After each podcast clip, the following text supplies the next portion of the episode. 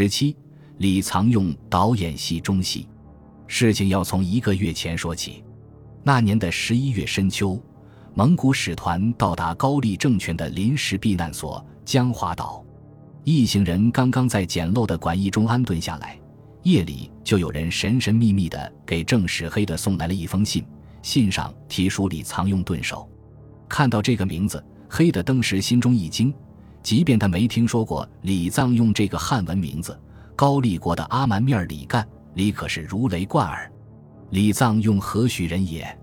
他在高丽朝廷的一长串头衔是中书侍郎平章事加太傅、判兵部事、太子太傅。高丽史的《李藏用传》评价他：美丰仪，性聪明。这人博学多才，经史子集，阴阳天文、医术、音乐无所不通，是元宗身边的一个智囊。主要职责就是周旋于蒙古朝廷和高丽之间，化解矛盾，时不时打打太极，搞搞掩护。李藏用传记载，有一次，李藏用陪同元宗入朝忽必烈，当时大都还有个投靠蒙古的高丽宗室，叫做永宁公王。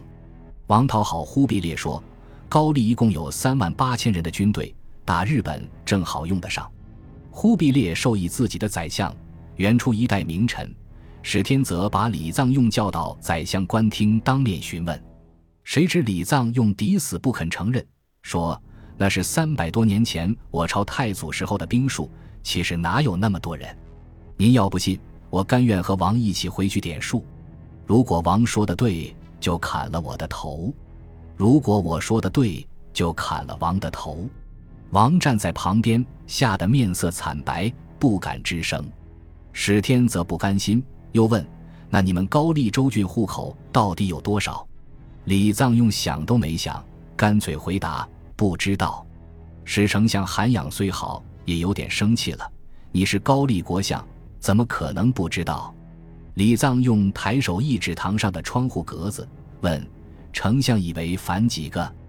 史天泽只好摇头说：“不知道。”李藏用喘了口气说：“小国州郡户口之数。”有专门官员负责清理登记，虽宰相焉能尽之？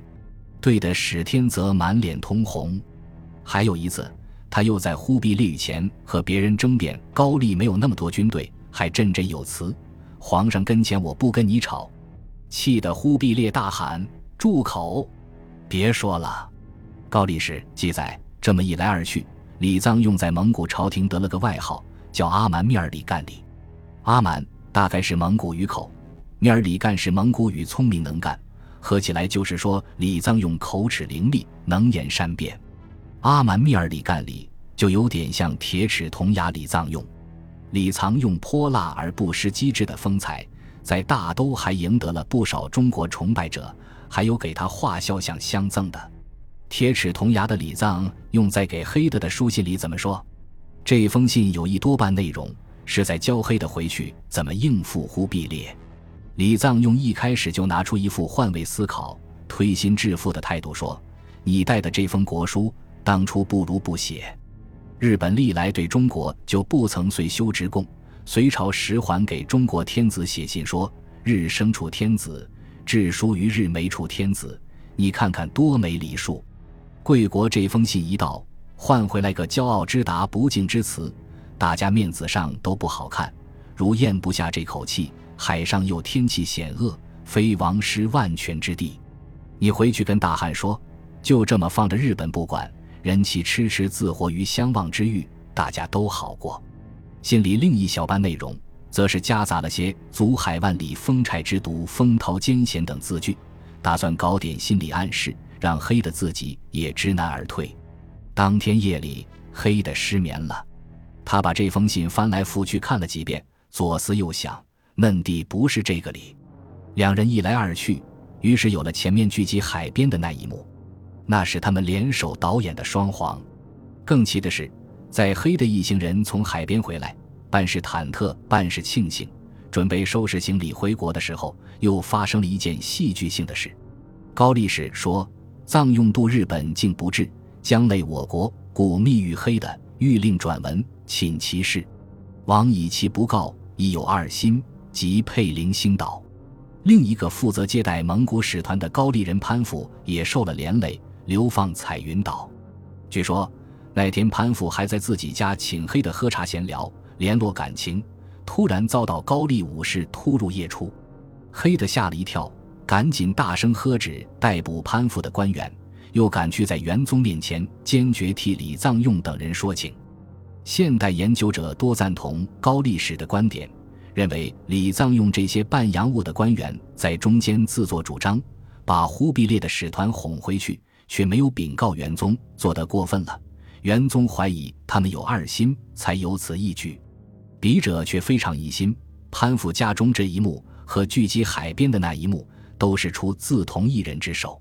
李藏用俗称恭俭沉重，这么一个心思玲珑、老谋深算、从不站错队的人。怎么会不经过元宗的首肯而做出这么大的事来？要抓潘富这么个小官，只需要下一纸诏书，让他自负投狱，又有什么难？何须如此兴师动众？